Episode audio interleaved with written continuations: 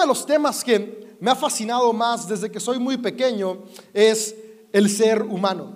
Siempre me, ha llamado mucho la atención la forma en la cual hemos ido avanzando, hemos ido evolucionando, hemos ido creciendo como humanidad, los avances, las cosas que hemos logrado en algún momento soñar y que hoy son una realidad. Es increíble como cuando de repente podemos ver eh, las obras que hacía Leonardo da Vinci, que eran sueños que él tenía, que eran proyectos que él tenía, hoy en día son realidades. Cuando leemos o escuchamos las novelas de Julio Verne donde eran fantasía, Hoy en día esa fantasía es una realidad. El ser humano es alguien muy capaz.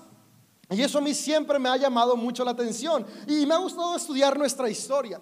Y una de las épocas que más me llama la atención son nuestros inicios, hace varios milenios atrás. Pero una constante que he visto en el ser humano desde que éramos recolectores y cazadores hasta el día de hoy es que hay una constante en lo que nos ha permitido avanzar, lo que nos ha permitido crecer. Y esa constante es la comunidad ser parte de una tribu, no avanzar solo, ser parte de un grupo mayor que nosotros mismos. Cuando caminamos siendo parte de una comunidad, de una tribu, no estamos solos, tenemos alguien más con quien apoyarnos, pero además podemos lograr aún más cosas de las que podríamos lograr por nuestra cuenta. Cada gran logro que el ser humano ha tenido es justamente porque hemos avanzado en comunidad, hemos avanzado siendo parte de algo mayor a nosotros como individuos. Y una de las cosas que, al estar leyendo a distintos antropólogos y personas que estudian el comportamiento humano, una de las razones, además de la seguridad que provee ser parte de una tribu, por la que el ser humano siempre busca pertenecer a algún espacio, es que ayuda a dos cosas. Nos da sentido de propósito y al mismo tiempo nos ayuda a definir nuestro propósito. Si nos ponemos a pensar, cada uno de los grupos a los cuales pertenecemos tiene esto detrás la búsqueda del propósito. ¿Para qué estoy aquí? ¿Por qué estoy aquí? El día de hoy, uno de los núcleos centrales de la sociedad, como la tribu más pequeña a la cual todos pertenecemos, es la familia. Y la mayoría de familias inician porque hubo dos individuos, dos personas que en algún momento soñaron un futuro juntos. Es decir, nuestro propósito puede fluir si estamos juntos y comenzaron a planear y proyectar de distintas maneras, porque cada familia es única y diferente, que era lo que veían. Pero detrás de eso está un propósito compartido. Prácticamente todos los trabajos, empresas que hay, están porque en algún momento alguien tuvo un sueño, es decir, un propósito, algo que se quería alcanzar, que se quería lograr, que se quería obtener. Propósito hizo que una empresa se formara y ahora un grupo de personas, una comunidad, cumplen ese propósito.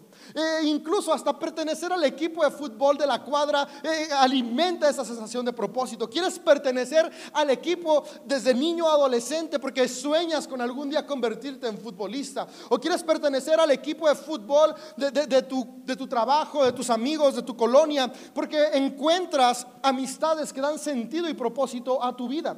Cada aspecto, cada comunidad alimenta este propósito que tenemos dentro de nosotros, esta búsqueda de, de desear pertenecer. ¿Por qué? Porque pertenecer alimenta y guía nuestro propósito en esta tierra, es decir, le da un sentido. No nada más estamos aquí porque sí. Cuando estamos en comunidad, podemos ver los frutos de lo que hacemos reflejado en otras personas. Ahora, una realidad es que cada uno de estos grupos tienden a ser excluyentes. Es decir, para poder pertenecer a ellos necesitas cumplir ciertos requisitos. Por ejemplo, yo jamás puedo ser parte de los equipos de fútbol de la cuadra o de la escuela, porque el fútbol no se me da. Hace tiempo Ah, aquí había un torneo en la cancha que tenemos en las instalaciones de la iglesia y me invitaron a abrir el torneo con, que lo llaman eh, el primer balonazo, el primer chute. Y fue muy vergonzoso porque estaban todos así como de ya va a empezar, ya queremos jugar. Llego yo para chutarle la pelota, chuto, no le atino a la pelota y me caigo. Es como de, o sea, ni siquiera le atiné a la pelota y me caí. El fútbol no se me dan. ¿Por qué? No sé. En mi ADN y en mis venas no corren esas. Eh, virtudes, pero eso hizo que cuando jugaban fútbol en la escuela era como de, ah, que David sea, no sé, el que echa porras o otra cosa, pero menos el que juega, porque le chuta para allá y el balón se va al sentido contrario. Hay requisitos para poder pertenecer a distintas comunidades y, y, de repente tal vez todos nos hemos topado con espacios, comunidades, grupos a los que queríamos pertenecer, pero no cumplíamos los requisitos y eso tal vez nos hizo sentir que nuestro propósito no estaba completo, nos hizo sentir incompletos, rechazados o excluidos e incluso tal vez hirió nuestro corazón o hasta llegó a determinar lo que pensábamos de nosotros y nuestro futuro.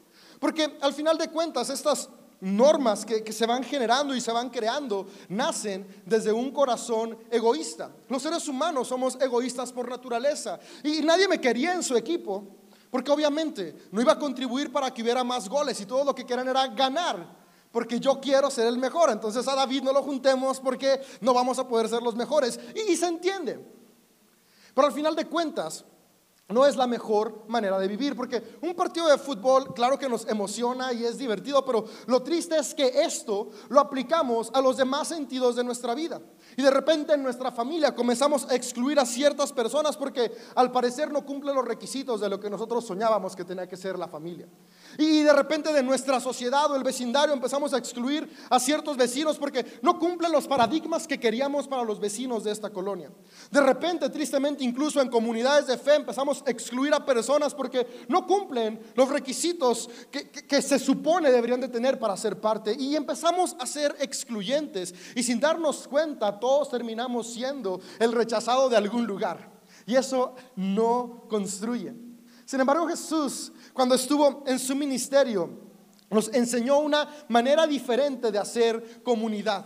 Vino a recordarnos que todos y todas tenemos propósito y todas y todas podemos pertenecer a la comunidad que Él formó. En su comunidad no se trata de qué tanto sé, qué tanto tengo, se trata de qué hay en mí y todos tenemos lo necesario para formar parte de ella.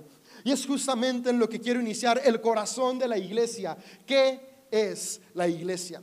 En Mateo, en el capítulo 16, en el versículo 15, Jesús está teniendo una conversación con sus seguidores. Y están sus seguidores platicando con Jesús. Unos versículos antes podemos ver cómo está esta pregunta de quién es Jesús. Porque Jesús era un hombre que había empezado a llamar demasiado la atención en sus alrededores. Era alguien que además de saber mucho, estaba transformando la vida de las personas a su alrededor. Era alguien que estaba levantando a los oprimidos. Era alguien que estaba acercándose a los rechazados, a los excluidos, a los que la sociedad consideraba que no eran dignos de formar parte de la tribu. Jesús no solamente los estaba haciendo parte, sino que les estaba recordando que ellos tenían un propósito en la vida, en la ciudad, en la familia, que ellos podían hacer la diferencia. Y esto llamó la atención, porque esto no es muy normal. Y, las personas veían algo extraordinario en Jesús, no, no por su apariencia, no es que Jesús brillara, no es que Jesús flotara, levitara, es que Jesús actuaba con amor. Y el amor siempre llama la atención porque el amor tiene la capacidad de transformarlo todo. Y ante esta gran revuelo que había sobre quién es este Jesús, quién es este hombre, Jesús tiene esta plática con sus amigos y dice, ok, la, gente dice distintas cosas de mí. Si soy Elías, si soy un profeta, ¿quién soy? Pero a mí me interesa saber, ustedes, mis amigos, con quienes hago mi vida, con quienes comparto lo más íntimo de mi ser, ¿quién, quién piensan que soy yo? Y dice el relato de Mateo, Simón Pedro contestó, tú eres el Mesías, el Hijo del Dios viviente. Y después continúa y le dice, Jesús, bendito eres Simón, hijo de Juan, porque mi Padre que está en el cielo te lo ha revelado. No lo aprendiste de ningún ser humano. Ahora te digo que tú eres Pedro, que quiere decir roca. Y sobre esta roca edificaré mi iglesia y las puertas y el poder de la muerte no la conquistará. Esta parte es esencial para poder comenzar a hablar de la iglesia. Es una de las primeras veces que en los evangelios podemos ver a Jesús hablar sobre la iglesia. Aunque Marcos es el primer evangelio, Marcos solamente nos deja con la declaración que hace Pedro, tú eres Cristo, el Hijo de Dios. Pero después Mateo dice, ok, es que esto que Pedro dijo es el fundamento y la base de la iglesia. Y por eso cuando él escribe su su evangelio nos pone esta parte esencial, porque en la época de Mateo la iglesia ya estaba comenzando a avanzar un poco más y era, ok, e-, esta comunidad que se está formando, ¿cuál es nuestro fundamento? ¿Por qué existimos? ¿Para qué existimos? Y justamente existimos sobre este fundamento que dijo Pedro, que Jesús es el Cristo, el Hijo de Dios. ¿Y qué significa esto al final de cuentas? ¿Qué significa que la iglesia esté sustentada sobre este fundamento? Cristo es el ungido, el Mesías. Y esto venía de la tradición judía que ellos venían esperando encontrar a alguien que los salvara de la opresión. Durante muchos siglos, Judá, al ser una nación muy pequeña y, y, literalmente pobre porque estaban en el desierto, habían sido un punto muy fácil de ser oprimidos por otros. Pero aunque era una nación pequeña y pobre, estaban en un lugar que conectaba a la parte norte del levante mediterráneo, que es donde estaba el área de Mesopotamia, de Siria, muy fértil, pero también conectaba con la parte de Egipto el río Nilo, la delta del Nilo. Entonces era un lugar por el cual querían pasar las personas para comerciar y, querían tener control de ese espacio y, y, por siglos los habían oprimido, los habían conquistado, porque quien los conquistaba tenía acceso a esa área de, ruta de comercio y ruta de negocios. Entonces por siglos habían sido oprimidos y por siglos ellos habían añorado su libertad. Y ellos habían querido algo nuevo y siempre habían soñado con la expectativa de que vendría el ungido, el elegido por Dios para restaurar su propósito. Y Pedro ve en Jesús eso. Pedro dice, que tú eres ese elegido por Dios. Pero además Cristo es, es de ser el elegido de Dios, es el elegido porque representa la imagen visible del Dios invisible. Y lo que significa es que al Dios que no vemos, este ser supremo que trasciende lo material, algo que explica Juan en su evangelio es que su esencia es el amor. Entonces lo que, lo que está diciendo Pedro cuando ve a Jesús es Jesús, tú eres la imagen del amor. Ese Dios del cual se nos ha hablado, del cual hemos escuchado, del cual se nos ha dicho, hoy lo estamos viendo en ti. Pero no solamente lo estamos viendo en ti, Jesús, sino que podemos experimentarlo a través de ti, a través de tus acciones de amor, a través de tu compasión, a través de tu restauración. Podemos ver a Dios y sentir a Dios actuar entre nosotros. Tú eres el Cristo, la imagen visible de Dios, el amor visible para todos. Y después continúa la afirmación porque tú eres el Hijo de Dios, porque al final de cuentas tú y yo somos el resultado del ADN de nuestros padres. Y si Dios, y si Dios es amor, por lo tanto, si Jesús es su Hijo, Jesús que es, Jesús también es amor. Y ese amor que estaba en Jesús era lo que le permitía amar a todos y a todas. Y sobre este fundamento, el fundamento del amor visible y palpable de Dios en la tierra, es que se edifica la iglesia. Es por eso que Jesús dice, sobre esta roca, esta declaración que has hecho, Pedro, es que mi iglesia se edifica. ¿Sabes? La iglesia no se construye sobre doctrinas, sobre dogmas, sobre reglas institucionales. No, esas son herramientas nada más para construir expresiones de fe. La iglesia se construye, se solidifica sobre el amor y el amor más puro que podemos encontrar en Dios y verlo y experimentarlo a través de Cristo Jesús. Y sobre e, e, esto es lo que Jesús comienza a construir su iglesia. Y es muy interesante la palabra que utiliza aquí Jesús para hablar de su asamblea. Es una palabra en griego que se comenzó a utilizar más o menos en el año 500 antes de Cristo por las asambleas de los que gobernaban en Atenas. La iglesia era el grupo de hombres que tenía la capacidad de elegir a los que iban a estar gobernando en el Areópago, que era como la cámara de senadores de la época de los griegos. Es decir, la iglesia eran los hombres griegos que cumplían ciertos requisitos, porque aunque en teoría estaba abierto para todos los hombres, sí había ciertos requisitos que tenían que cumplir y que ellos tenían la capacidad de decidir el destino de su nación. E, esto comenzó a ser la iglesia.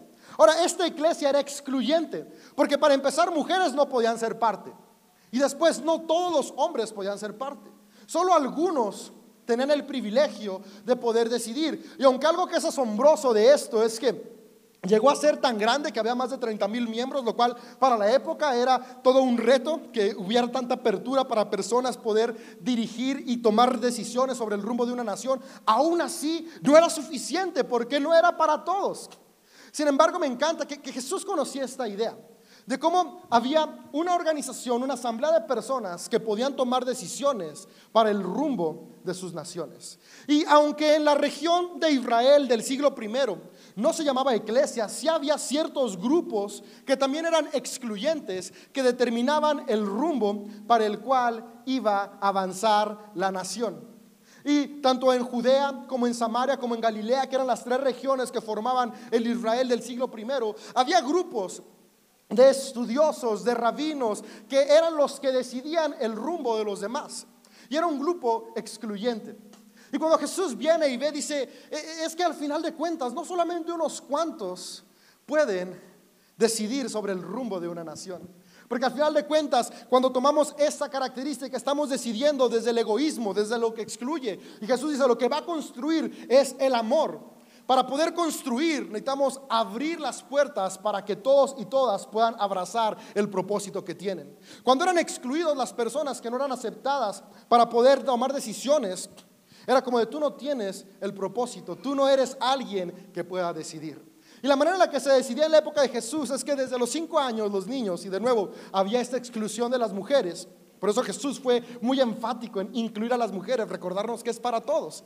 Pero entraban desde los cinco años a, la preparación y, y tenían que tener dos características para poder graduarse de rabinos y ser parte de estos hombres que podían tomar decisiones. La primera era una retención mental muy grande porque tenían que aprenderse muchas cosas de memoria, comenzando con la Torah, que es el Pentateuco. Los primeros cinco libros de la Biblia los tenían que tener de memoria. Pero no solamente era esto, los rabinos se habían hecho montones de comentarios y tenían muchas reglas más que también tenían que aprenderse de memoria. Entonces, mucha retención mental. Pero después, también tenían que tener bastante poder adquisitivo. La educación costaba mucho y tal vez había niños muy inteligentes, pero que su familia no tenía para seguir pagando y eran excluidos. Entonces muy pocos lograban ser parte de este grupo de hombres que tenían la capacidad de poder decidir. Desde la historia, desde el el estudio y el análisis del Jesús que vemos en los evangelios, podemos saber, y, muchos académicos han llegado a este consenso, que Jesús fue alguien que terminó esta escuela. Él tuvo una capacidad de retención suficiente para aprender todo lo necesario y también su familia tuvo los recursos suficientes para que él pudiera graduarse como un rabino. De hecho, por eso lo llamaban rabí, porque él terminó esto. Ahora, lo normal era que el rabí se rodeaba de hombres similares a él. Otros hombres que estaban estudiando ya fuera en grados más bajos o que habían terminado, pero que tenían menos capacidad de, de, liderazgo, y era con los que formaba su grupo para comenzar a inspirar y decidir por la región en la que estaban.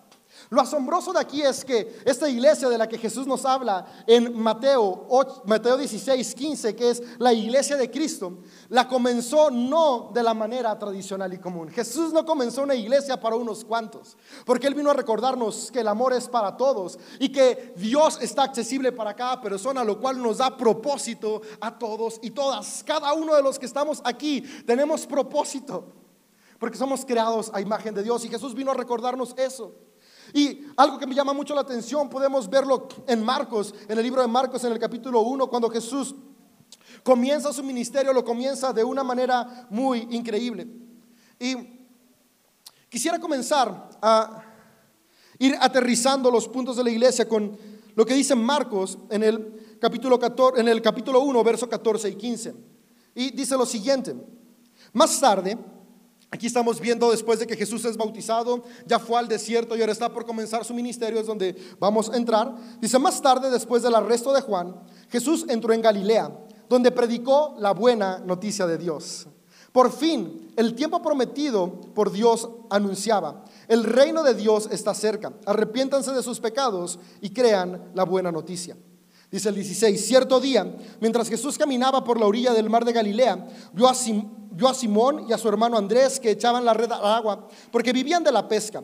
Jesús los llamó, vengan, síganme. Yo los enseñaré cómo pescar personas. Y enseguida dejaron las redes y lo siguieron. Un poco más adelante por la orilla, Jesús vio a Santiago y a Juan, hijos de Zebedeo, en una barca, reparando las redes. Los llamó de inmediato y ellos también lo siguieron, dejando a su padre Zebedeo en la barca con los hombres contratados. Aquí podemos ver dos aspectos importantes sobre lo que es la iglesia para Jesús, la asamblea de personas que Jesús comenzó a formar. Y lo primero que podemos notar es que Marcos nos dice que Jesús comenzó su ministerio en Galilea. Y esto es asombroso porque en la época de Jesús Galilea era la región más menospreciada por los judíos de la época. Para ellos Dios, la presencia de Dios funcionaba en forma de círculos. Era como cuando avientas una piedrita al agua y ves cómo se van formando círculos hasta que desaparece. Para ellos así funcionaba la presencia de Dios, era lo que creían. Y ellos creían que la presencia de Dios estaba en el templo, que estaba en Jerusalén, que estaba en la región de Judea. Y, después la, presencia de Dios iba saliendo y estaba en esa región. Al norte de Judea estaba Samaria, ahí llega poquito de Dios. Y al norte de Samaria estaba Galilea, era lo más lejano y era allá prácticamente Dios no se acerca. Y, los judíos rechazaban a las personas de Galilea justamente por esto, porque creían que Dios no estaba con ellos.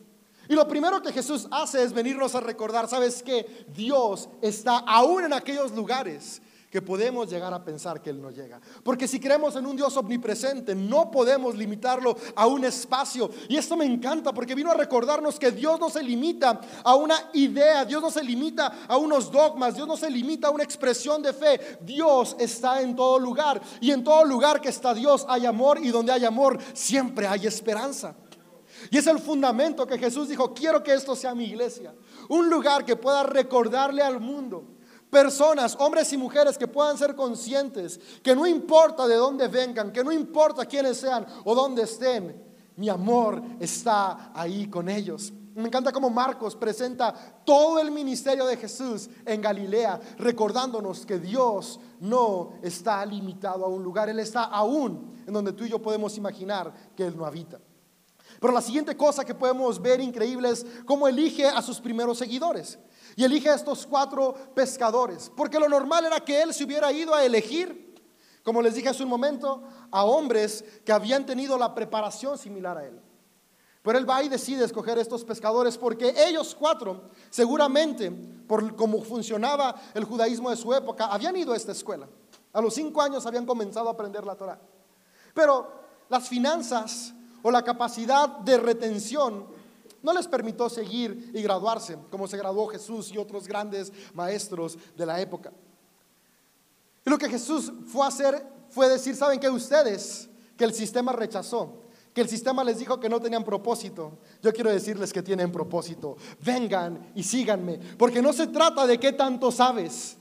Se trata de qué hay dentro de ustedes y dentro de cada persona, sin importar qué tanto tiene, qué tanto sabe, qué tanto ha hecho, está la capacidad de amar y eso es lo que nos da propósito. Y es lo que Jesús vino a hacer, a recordarnos que su iglesia no es para unos cuantos, es para todos y para todas.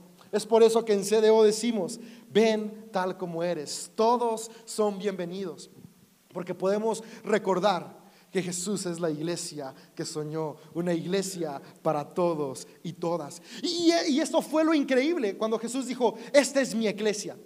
Porque regresando a todo lo que te platiqué hace un momento, Jesús estaba rodeado de mujeres, de hombres y podemos seguir leyendo los evangelios como tenía tanto personas que sabían mucho como personas que sabían poco. Había personas que tal vez tenían unas vidas muy justas y había personas que tenían la peor moral del mundo. Dice que pecadores, prostitutas, publicanos, cobradores de impuestos, políticos corruptos, junto con otros maestros de la ley, porque también había maestros de la ley que lo seguían, hombres, mujeres, niños, ancianos, todo tipo de personas. Era el grupo que seguía a Jesús.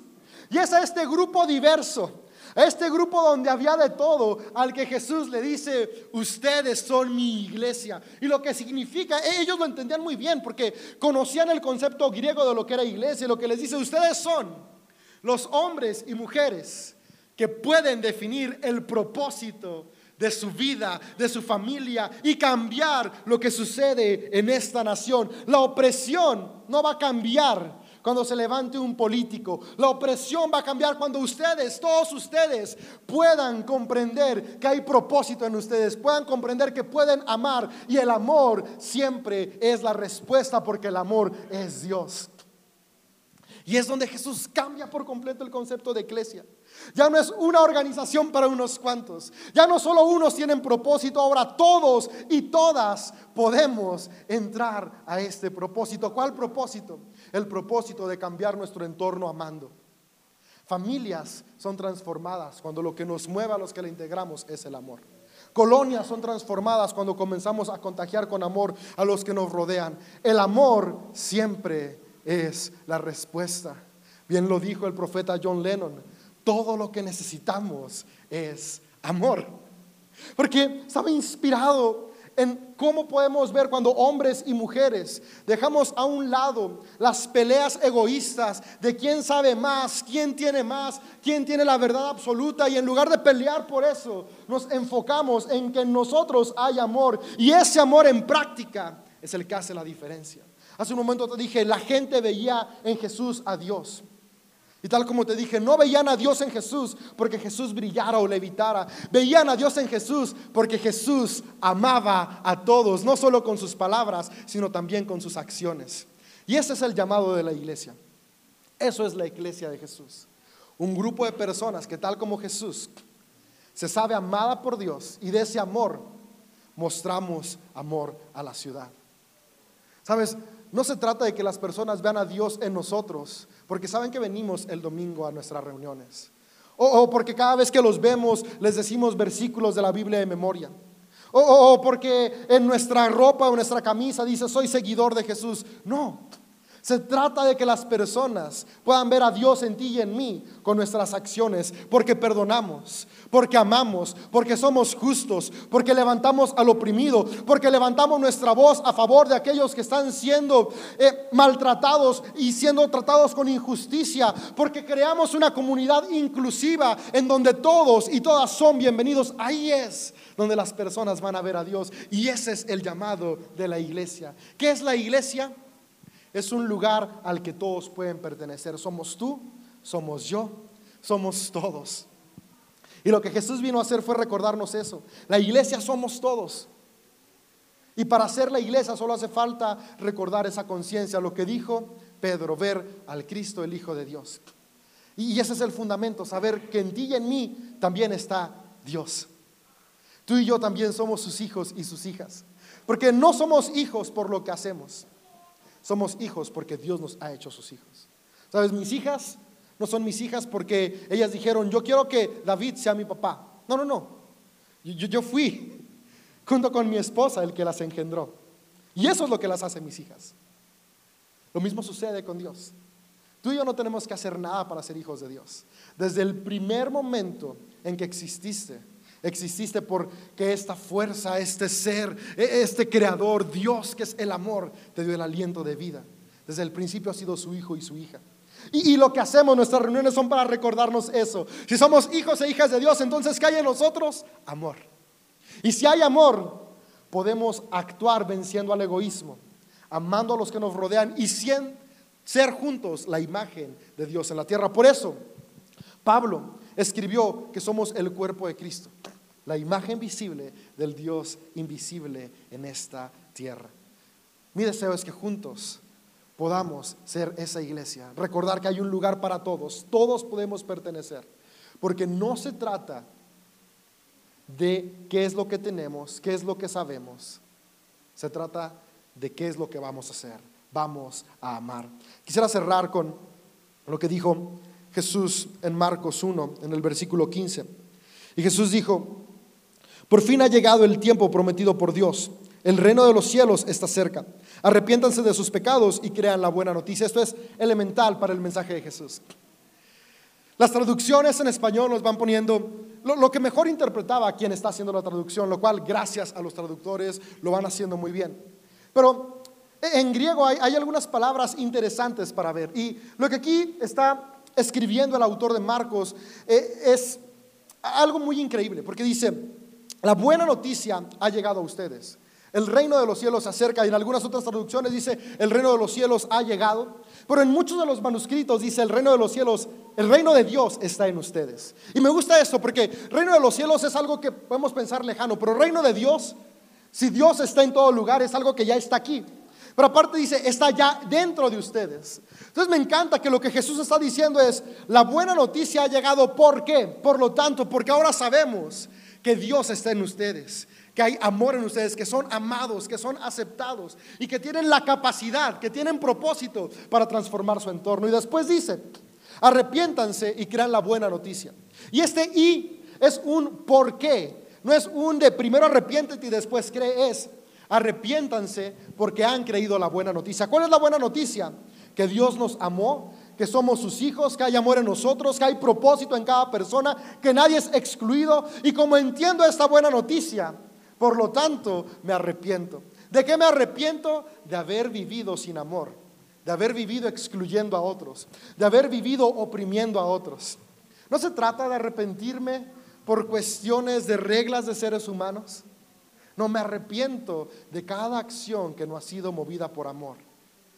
¿Y qué es lo que hago ahora? He creído la buena noticia de que hay amor en mí. He creído la buena noticia de que Cristo nos modeló cómo vivir amando. Por lo tanto, ahora abrazo ser la iglesia de Cristo. Ser un hombre, ser una mujer que vive movido por amor. Es por eso que en CEDO decimos la iglesia es esperanza para la humanidad. Porque creemos que la iglesia somos tú y yo, cada persona que es movida por amor, transformando su entorno. ¿Sabes qué? La iglesia no es este lugar. Este lugar es el auditorio donde la iglesia se reúne. La iglesia eres tú cada día de la semana. Tu familia es la iglesia. Esta asamblea, este grupo de personas que movidos por amor hacen la diferencia. La iglesia puede ser tu trabajo.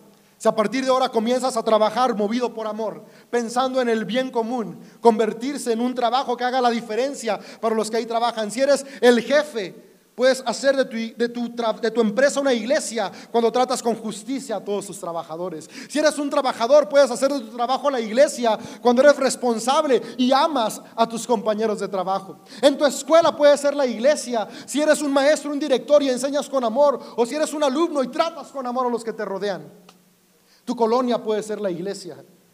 Cuando incluyes a todos los vecinos, aún aquellos que tú sientes que creen o piensan diferente y los haces parte de la comunidad para construir con amor un mejor presente y por supuesto un mejor futuro. La iglesia somos todos. La iglesia de Jesús no es para unos cuantos, es para todos y todas. Todos tenemos propósito. ¿Cuál propósito? Vivir amando. Dios, gracias porque tú nos amas, nos amaste y porque nos recuerdas que hay un lugar para todos contigo. Que hoy podamos poder ser conscientes de que hay amor en nosotros, de que tú nos amas, de que hemos sido amados y de que ese amor que fluye en nosotros, a través del cual hemos sido creados, a través del cual tenemos vida, pueda movernos a amar a los demás. Y que esas acciones de amor nos lleven a representarte a ti. Y que a través de cada acción que hacemos movidos por amor, personas puedan verte a ti, experimentarte a ti y saber que hay propósito, hay esperanza para cada uno de nosotros. Gracias Jesús. Amén. Seamos juntos la iglesia.